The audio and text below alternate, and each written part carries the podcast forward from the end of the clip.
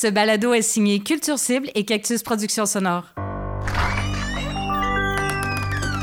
Pour profiter pleinement de votre expérience, l'utilisation d'écouteurs est recommandée. Ça, c'est une partie de mon côté enseignant, mon côté ZooFest qui, ressort là aussi. Et la crise, c'est les gros bateaux, on n'en veut plus. Tu sais, un gros bateau que ça prend, ça prend 10 ans à changer pour prendre une décision parce qu'il faut que ça passe par 95 avocats. 300, ça ne nous tente plus. Fait qu'à un moment donné, la crise nous a, un peu. Euh, c'est comme si on est passé de, grosses entreprises à start-up, mais qui a l'expérience.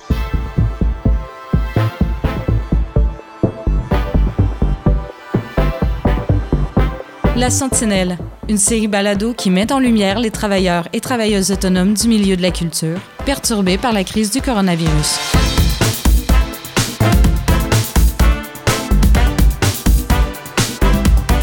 Marc-André Mongrain, instigateur du projet balado La Sentinelle. Fait que les gars, vous avez aimé euh, nos deux derniers podcasts sur les festivals virtuels. J'ai décidé d'aller en explorer un troisième avec Juste pour rire. Bon, je sais que c'est une grosse patente Juste pour rire, mais je me suis dit, je le dis depuis toujours, hein, les humoristes sont probablement les artistes qui se sont le mieux servis des médias sociaux en période de confinement pour briller. Mais qu'est-ce qu'un festival virtuel comme celui que tente de lancer Juste pour rire vient ajouter à cette tendance-là ou à ce courant-là? Euh, j'en ai parlé avec Patrick Roson et avec les humoristes Jérémy Larouche et Le Louis Courchet.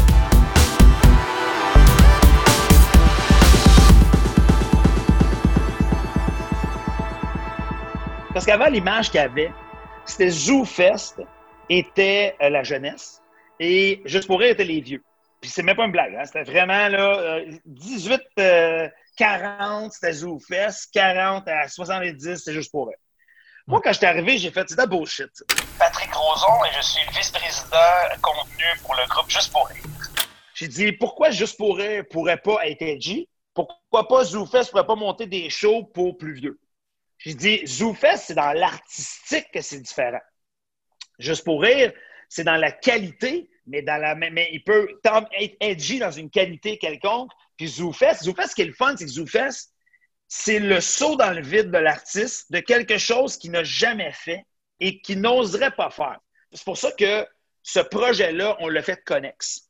On l'a fait, donc ZooFest fait la promotion également de ce festival-là parce que dans le festival, on a tant des artistes qui sont habitués à ZooFest, étant des artistes qui sont habitués à Juste pour rire, et on les a mixés dans certains shows. Ça faisait du sens pour nous que le festival AAA, c'est un peu une offre de et ZooFest et Juste pour rire. C'est pour ça que la promotion part des deux côtés en même temps. Festival Ha Ha Ha. Les meilleurs humoristes aux premières loges dans votre salon. Procurez-vous vos passes au hahaha.com. Louis et Jérémy, c'est des créatifs malades, c'est des bébites. OK? Ça, c'est des. Moi, je les appelle les bébites créatives. Là. Euh, avec Jérémy, premièrement, une heure de Star Wars. Moi, j'avais fait, j'avais vu son show live. Là, maintenant, ça va se faire préenregistrer de nouvelles manières. Allez, on va pas suivre de message, espèce de tas de cambouis. Au secours, Obi-Wan Kenobi. Vous êtes notre seul espoir. Tabarnak! Ce qui germait dans ma tête, en fait, c'est le prochain show que je suis en train d'écrire, qui est tout Harry Potter résumé en carton.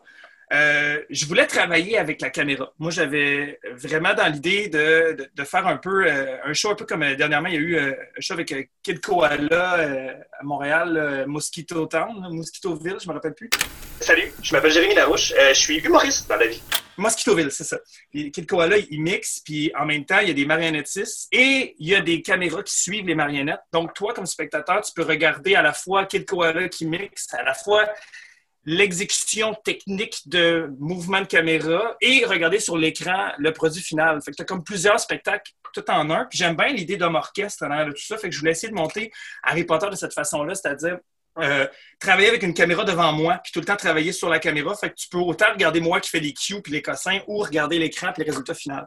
Fait que ça me travaillait déjà euh, de, faire ça. Fait que là, ben, ce sera pas ça euh, euh, Star Wars, mais juste de pouvoir rentrer une caméra là-dedans puis bouger différemment mes affaires, ça a été un, exercice assez, assez, assez, intéressant. Luc, il est grand temps que je te dise ce qui est arrivé à ton père. Vous connaissiez mon père? Oh oui! En fait, c'est un spectacle qui existe déjà. Ça va être sa 30e représentation, mais c'est bizarre de fêter le 30e d'une œuvre comme ça devant personne puis du monde en même temps. Euh, la saga des étoiles, c'est vraiment, je te dirais en une phrase, c'est un résumé parodique des six premiers Star Wars avec des marionnettes en carton. On était censé le faire au Lion d'Or le 4 mai. Puis pour les fans de Star Wars, ils savent que le 4 mai, c'est May the 4th.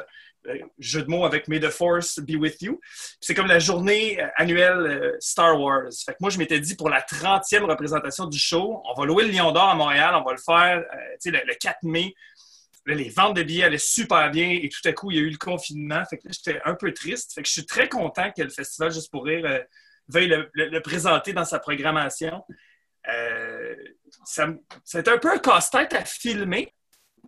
Mais euh, parce que le spectacle de marionnettes, quand tu es assis dans la salle, euh, tu regardes les marionnettes, puis ça va bien. Moi, je suis un humoriste. Fait que j'utilise la marionnette comme médium, mais à la base, mon but, c'est, je présente une œuvre humoristique, mon, mon but, c'est qu'il y ait le plus de rire possible pendant la représentation. Fait que dans le fond, je suis pas caché, euh, habillé en noir derrière les marionnettes. Il y a des gros moments où je brise le quatrième mur, je m'adresse au public, euh, des bouts où justement je vais demander aux spectateurs de faire certains bruits. C'est un peu interactif à la euh, Rocky Horror Picture Show, le show. Il y a, tout le temps quelqu'un dans la salle qui a une sonnerie de téléphone de R2D2 ou quelque chose comme ça. Fait que c'est cette personne-là qui va faire parler R2D2 pendant le show. Puis je m'amuse beaucoup avec ça. C'est très quand même interactif comme show. Fait que Là, de trouver une façon de le filmer en mettant juste un Kodak qui filme moi qui manipule les marionnettes pendant une heure, c'est un peu dull. Il a fallu que euh, je demande à ma fille de 13 ans de faire une caméra B, en fait, avec mon, euh, mon autre caméra, puis qu'elle vient de prendre des inserts de manipulation des personnages en close-up pour faire un montage où, ce que justement, comme on regarderait le show dans une salle, tu me regardes moi faire des faces puis niaiser, puis tu regardes aussi la manipulation des marionnettes d'un décor. Fait que je vais essayer de. Parce que le montage n'est pas fini. je vais essayer de faire vraiment un montage pour que ça se promène, que ce soit dynamique et non vraiment quelque chose de statique. Déjà qu'on n'a pas les réactions du public, on n'a pas les rires, il faut au moins que ça bouge, cette affaire-là. c'est un peu un, casse-tête de montage, mais c'est comme un beau projet. Euh, c'est le fun. Ça, fait longtemps que je me disais que ce serait le fun de faire une belle captation. Fait que l'occasion s'est présentée. Exécutez l'ordre 66. Et Virginie et Louis vont vous présenter quelque chose de complètement. C'est des personnages à travers les téléphones. Écoute, ce qu'ils font, c'est un grand ladzi qui vont étaler sur 30 à 45 minutes. Ça, là, moi, je trouve que c'est du génie parce que comment tu peux garder le même sujet, le même, le même feeling et garder ça tout le temps? Là, j'ai autant besoin d'un bateau que mon chien a besoin d'un réel. Mon chien n'a pas besoin de réel, il est mort! Le spectacle s'appelle Très le fun euh, avec Virginie Fortin et euh, notre sous-titre est d'un téléphone à l'autre parce qu'on utilise les téléphones. En fait, on parle de, des sketchs de téléphone. Le Louis Courchaine, artiste multidisciplinaire, pluridisciplinaire, euh, humoriste, auteur, comédien, improvisateur, ébéniste, pompiste amateur. Ben, euh, c'est pas un spectacle parce que nous, de notre côté, en plus, on, on, utilise la forme. Je pense qu'il y, y, a une fonction euh, intéressante avec ce qu'on vit présentement sur les, Zooms et compagnie, tout ça, à savoir, euh, ben, c'est pas la même façon de présenter du matériel. C'est comme une espèce de. C'est une demi-heure de sketch euh, qui, utilise, grosso modo, le médium avec lequel on travaille, sans nécessairement en faire un contenu. On ne veut pas faire des jokes de Zoom, faire des jokes de, vidéoconférence, mais nous, ce qu'on fait, c'est une demi-heure de sketch dans lesquels euh, ben, on utilise ce qu'on a sous la main, euh, non, mais madame, c'est quand même un beau prix, là. C'est un bateau d'une valeur de 150 000 Là, là, toi, là, tu vas prendre ton bateau, là, puis tu vas te le rentrer bien creux dans le fuseur. C'est clair? Vous avez déjà travaillé ensemble, euh, vous deux? Oui, ouais, ouais, c'est ma complice de tous les temps, Virginie Fortin. On, a, on fait de l'improvisation ensemble depuis probablement 15 ans. On a travaillé ensemble. Moi, je suis auteur euh, principalement à la télévision. En fait, j'ai travaillé pour elle sur euh, ben, tout. En route vers mon premier gala, ce qu'elle a fait là-bas, on l'a travaillé ensemble. Euh, sur SNL Québec, on a travaillé ensemble aussi sur LNS. On a travaillé ensemble. Ça fait très longtemps qu'on est des, bons amis à la base, mais des complices de travail aussi par après. Et on a le trio, le West Coast Montréal Street Impro Club avec Arnaud Soli. On est champion du Punch Club depuis ses débuts. Wow! Quand même.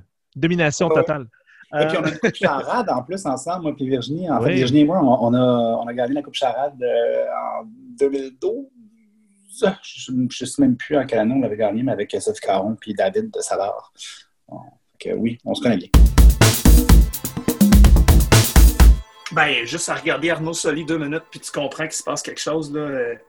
Il y, a des gens qui sont super habiles puis qui ont été très rapides à, à trouver une nouvelle façon de créer du divertissement. Oui, ben c'est ça, je pense qu'il faut faire une nuance, par exemple, qui est importante, parce que je l'entends souvent, mettons, le, fait que, ah, ben, tu sais, comme Arnaud, euh, Rosalie, puis euh, Mathieu euh, se sont réinventés rapidement, puis en fait, mais c'est des choses qu'ils faisaient déjà avant, par exemple. C'était quand même un médium qui connaissait, puis qui travaillait, et qui, tu sais, était excellent là-dedans, dans l'idée de, rejoindre le plus de monde sur les réseaux sociaux.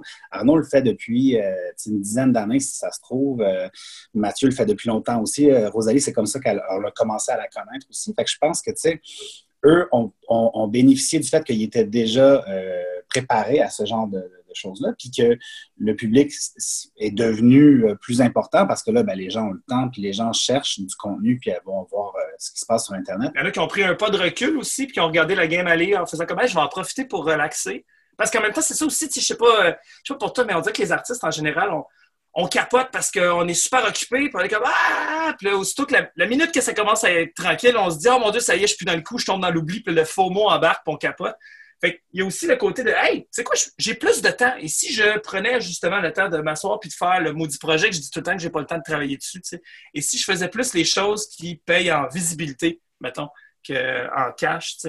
Fait que je pense que je suis zen un peu avec le confinement. Puis d'un autre côté, j'ai, j'ai pas arrêté de travailler. Moi, c'est juste que ma famille s'est ramassée à être toujours à mon travail au lieu de. Parce que je travaille déjà tout le temps pas mal de chez moi. Fait que moi, ma famille est à ma job. C'est pas moi qui travaille à la maison. Là. Fait que faut que je compose aussi avec le fait qu'ils sont là.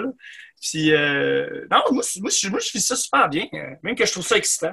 Là, il y a d'autres humoristes quand même qui, qui, galèrent un peu. Moi, je te dirais que présentement, c'est sûr que le, festival, j'aime justement pouvoir essayer ce genre de choses-là parce que j'avais pas fait ça avant, là, faire des vidéos sur Internet, euh, penser à, ce qui est le réseau social, là, de, le voir comme étant une forme de, ben, diffusion, dans le fond. J'ai toujours été plus euh, institutionnel, si on veut, à travailler pour comme la télévision, des boîtes de prod, des trucs comme ça. Puis là, je me dis, OK, là, c'est de, pouvoir avoir cette chance-là, cette opportunité-là, je pense que ça nous apporte justement une liberté au niveau de la création, mais aussi juste un, une réflexion différente par rapport à, son métier. Oui, oui, oui. Euh, je vais faire ça cet après-midi. Hey! Peut-être niaiseuse, là, mais je suis pas conne! Il y a plusieurs possibilités en humour et ils ont réussi, euh, en temps de pandémie, à se réinventer en n'ayant pas besoin nécessairement du rire du public. Est-ce que c'est pas facile? Euh, mais parce que tu es habitué d'avoir entre 2 à 500 personnes qui rient tous les soirs, des fois plus, à pas tout à rien, mais tu as besoin de créer, tu as besoin de faire quelque chose. Et donc, cet humour-là, ils le font gratuitement, puis ils le donnent sur YouTube, sur Facebook, sur Instagram, où ils ne reçoivent rien. Nous, notre travail en tant qu'entreprise québécoise, c'est de faire, et surtout une grande entreprise qui représente l'humour, c'est d'être capable de nourrir cette économie-là qui est notre matière première. Fait que le festival vient faire deux choses. Il vient payer les artistes sous forme de cachets et de ristournes, et il vient également leur, leur donner une plateforme et une équipe qui fait en sorte que ce n'est pas eux seuls avec leur téléphone. C'est, ils retrouvent l'ambiance d'un mini-studio de télé avec des scripteurs, avec des, un réalisateur, avec un éclairage. Ils ne sont pas devant leur sécheuse. un éclairage différent qui fait un plaisir à prendre leur nouvel art qu'ils ont qu'ils ont inventé chez eux avec leur téléphone et le mettre dans une nouvelle ambiance où c'est un peu plus structuré, un peu plus dirigé artistiquement aussi, et où ils peuvent faire un peu leur best-of de leur meilleur nouveau matériel et, euh, recevoir une paye et, que cette paye-là revienne en plus à trois entreprises québécoises et non pas aux GAFA qui, eux, en donneront jamais, pour l'instant. Ben, un, festival virtuel comme ça, c'est euh, d'une part, c'est aussi un soutien technique parce que si tu as besoin de matériel ou quoi que ce soit pour faire la captation, ils vont t'aider. Puis en fait, c'est que ça, comment je pourrais dire ça, ça vient donner euh, de la crédibilité, je trouve, à des gens qui sont plus en marge. Si tu regardes la programmation, juste pour elle, il y a quand même une histoire de autant être audacieux dans ses choix, et aussi être très conservateur dans ses choix au niveau de la programmation. Tu sais, se dire, mettons, bah, ben, le public euh, de TVA qui écoute ça, euh, monter à l'heure du souper, très propos sur ce genre d'humour-là ou ces propos-là. Puis de l'autre côté, ils ont des fois été très wild aussi dans leur choix, dans leur proposition. C'est un peu un, un peu une bébite qui est contradictoire, juste pour rire. Puis là, ben, tu vois, on dirait que c'est l'espèce de côté. Je sais pas si c'est parce que Patrick euh, Roson arrive de ZooFest, mais il y a comme un petit côté un peu champ gauche, un peu éclaté qui est le fun. De l'autre côté, je te cacherai pas que la clientèle qui consomme de l'Internet, appelons-la comme ça, est quand même plus du genre à vouloir quelque chose qui est différent, qui est original, qui est marginal, qu'une clientèle qui regarde la télévision dans le prime time. Fait que, il y a aussi un choix de c'est qui la clientèle cible. Mais ce que j'aime de, ce festival-là, c'est que justement, c'est ça, c'est que ça, ça réinvente un peu le truc. Ils n'ont pas fait on va faire des galas avec euh, des gros noms comme on a déjà fait, mais en live. Ils ont fait comme non, non, on veut, des, on veut des concepts un peu plus niches, on veut des affaires un peu plus éclatées. Puis je pense que Pat, quand il a lancé le, projet, il a reçu pas mal juste des affaires éclatées, plus que du monde qui se sont dit oh, je vais faire du stand-up à l'avant de mon mur de briques chez nous. Moi, ce que j'aime, c'est le niché moi, je pense que le niché est le grand public maintenant. Je suis pas sûr que le grand public existe encore. Je pense que la vie est composée de petites niches. Fait que euh, quelque chose de fun dans cette affaire-là. Puis c'est aussi c'est comme euh, excitant parce que c'est une première fois. On sait pas comme comment ça va se passer. Ça se peut que ça marche, ça se peut que ça marche pas, ça se peut qu'il y ait plein de, de, de, de, bugs. on ne sait pas. J'imagine que ça va marcher, là, mais il y a quelque chose d'excitant de faire partie de cette première mouture-là aussi je suis très reconnaissant aussi qu'on me l'ait demandé. Virginie, moi, je pense pas qu'on aurait fait ça si c'était pas du fait qu'il y a des gens qui sont là pour nous aider, puis qui, sont là pour euh, travailler avec nous sur le montage, la diffusion, les choses comme ça. Toutes, toutes ces affaires-là qui, qui, Moi, j'étais content dans la vie de jamais avoir à me soucier de ça. Puis là, ben, de penser que, OK, là, il va falloir que je fasse ça. Mais d'être entouré et d'être encadré, c'est sûr que ça aide énormément. C'est ça, ça dépend beaucoup du, type d'artiste, en gros guillemets, que, que tu es moi, je sais que d'avoir un encadrement, d'avoir une équipe autour de moi, ça m'a toujours motivé plus que d'être, mettons, seul dans mon salon puis de faire le quoi. Fait que, effectivement, l'encadrement juste pour rire est très, très intéressant dans tout ça, je te dis.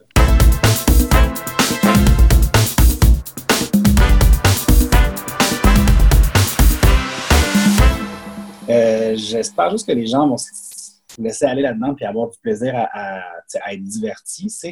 C'est quand même, pour nous, c'est une façon différente de créer, mais pour le public, c'est une façon différente de consommer aussi, je pense. Puis il y a bien du monde là-dedans qui, qui qui sont pas habitués nécessairement à écouter des choses sur Internet qui vont le faire. Euh, moi, je dirais, euh, mettez-vous le plus confortable possible. Si euh, c'est d'écouter sur sa TV, ben, d'écouter sur sa TV. Si c'est d'être avec des amis à deux mètres de distance qui, qui, ont le droit d'être chez vous, faites ça. Parce que je pense que sais, c'est bien étrange. Là, tu dis même un gala juste pour rire à la télévision, tu écoutes ça, il y a des rires dans la salle, tu sais, comme juste au niveau de.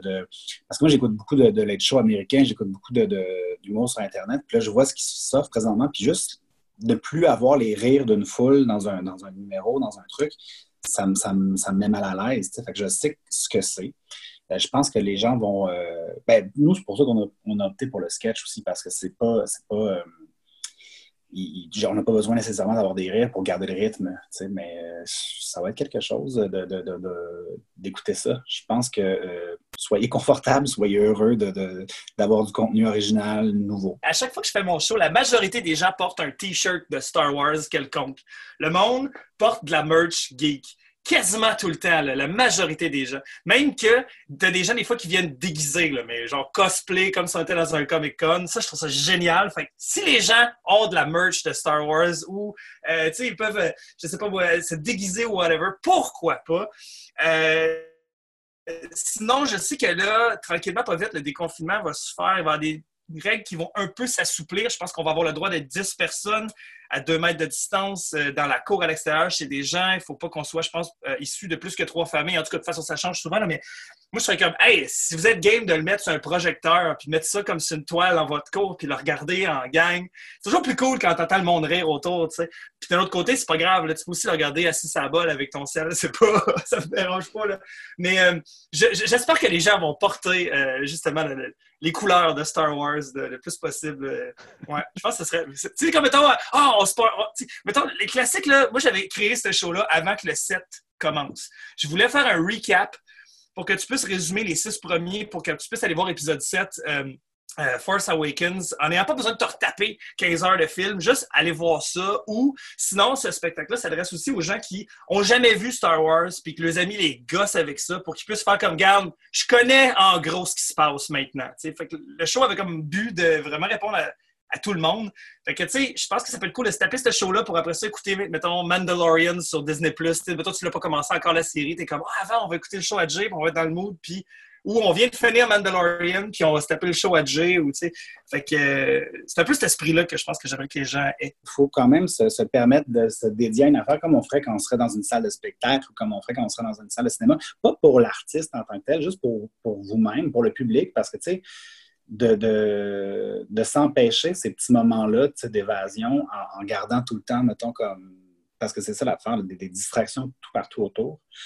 Euh, c'est sûr que ça va être moins le fun, mais je pense que c'est ça, c'est de se dédier un moment, là, de faire comme si. À la limite, dessinez-vous un petit billet, là, puis déchirez-le, assoyez-vous sur votre sofa, créez une ambiance de, de, de, salle de spectacle réelle, parce que c'est ça, ça aussi, je pense que ça manque au public, pas juste aux, humoristes, de se retrouver en quelque part puis de partager avec tous ces gens-là. Dites-vous que ce soir-là, ben, comme c'est un rendez-vous aussi, c'est pas un truc que tu achètes ton billet puis tu peux l'écouter quand tu veux, c'est un rendez-vous. Fait tout le monde l'écoute en même temps. Ça, c'est intéressant aussi de se dire, ben, on est tous là en même temps, comme une émission directe, comme un, un match de hockey. Puis à la limite, on peut même se mettre un petit numéro de siège sur notre sofa juste pour être sûr d'être oui. euh, comme, comme au Saint-Denis. oui, peut-être juste renverser un peu de liqueur à terre, comme, quand vous allez marcher. Faut que ce soit gommant. ouais. Juste se sentir là, vraiment à même place. Moi, je pense que c'est un entre-deux. Je pense que c'est un, un, un. Et là, je vois large, là, mais je le vois comme un peu un message d'espoir. Tout comme on l'a été pour les artistes qui ont embarqué, tout comme on veut l'être un peu pour le public de dire tu sais, regardez, on est, c'est de meilleure qualité que Facebook. Ce n'est pas encore le même feeling que d'être assis dans la salle, mais c'est un entre-deux qui signifie que, tu un moment donné, on va s'en sortir, puis ça va revenir, tous ces éléments-là. Ces spectacles-là, ce côté artistique-là.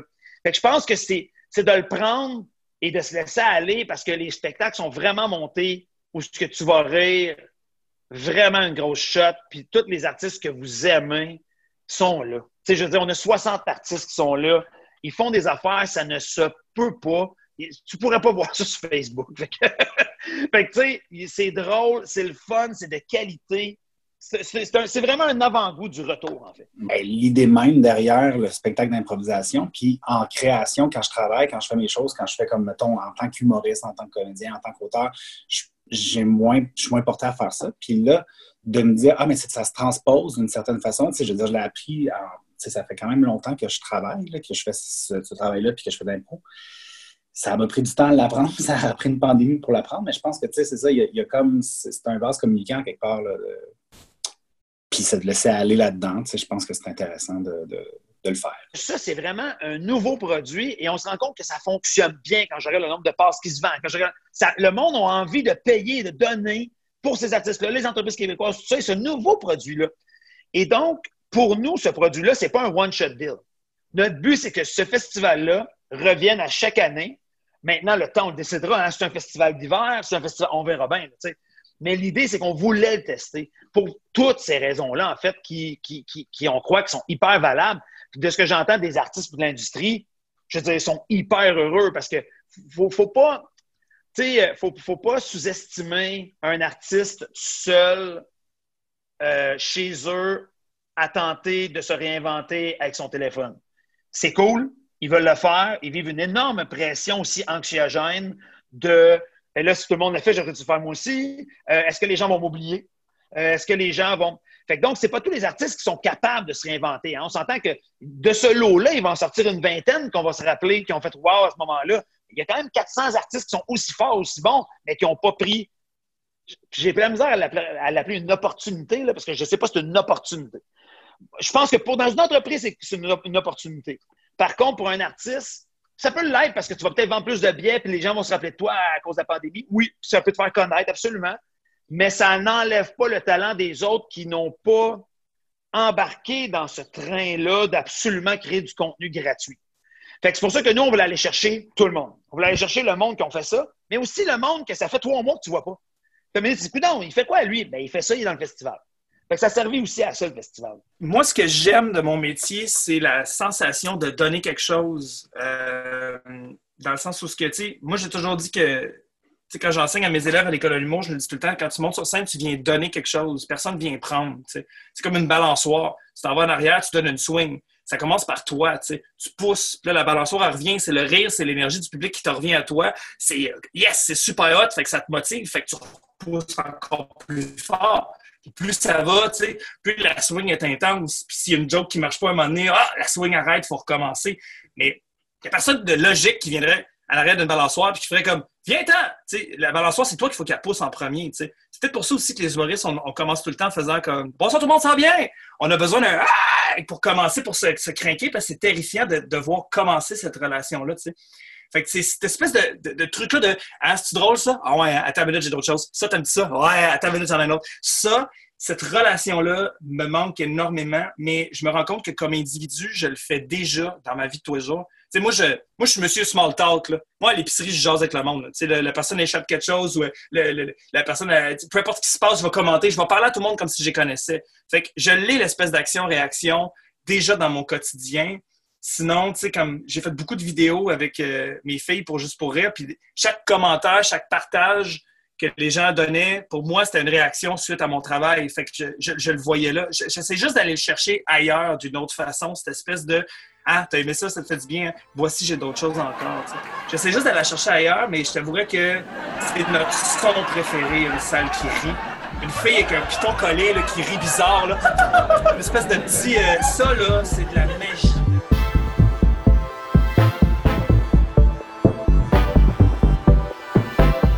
La Sentinelle est une initiative de Marc-André Mongrain en soutien aux travailleurs et travailleuses du milieu culturel dans le cadre de la crise du coronavirus. Invité Patrick Roson, Jérémy Larouche, le Louis Courchaine. Entrevue menée par Marc-André Mongrain. Montage et réalisation Jean-François Roy. Une musique originale signée Hugues Brisson de Zephram Productions. Pour sa précieuse collaboration à distance, narration Michel Mayer. La Sentinelle est une série balado bénévole produite par Culture Cible et Cactus Productions Sonore. Vous avez une bonne histoire ou un sujet à proposer? Vous connaissez une personne qui mérite la lumière? Écrivez-nous! La Sentinelle balado au singulier gmail.com. Dans le prochain épisode, la lumière se portera sur. Wouhou! Je m'en vais voir un spectacle de Dear Criminals et je serai le seul spectateur. Hey boy, mon gars, on le tourne de même, nous autres, tu sais, c'est ça. Ok, il n'est pas fait encore, là, il n'est pas calé. Non, mais il est écrit, là, tu sais, il a été écrit, euh, on a écrit ça quand même en une semaine et demie, là, pour pas te mentir, là, tu sais, je veux dire, on s'est fait dire, ça vous tente dessus, on a eu l'idée, on l'a écrit. Puis là, nous, on est rendu, au départ, on trouve ça fucking drôle, on se tape ses cuisses. Puis là, je te dis que, mettons, il y a des bouts, on fait, c'est drôle. Puis là, parce que, tu sais, relis, mettons, le même texte 200 fois, là, tu sais, Ouais, ouais, ouais, ouais, c'est encore c'est encore. Puis là, demain, on le tourne, c'est stressant de se dire, OK, euh, chez nous, là, comme Virginie chez elle, moi chez moi. Fait que c'est ça. J'ai hâte de voir ça aussi.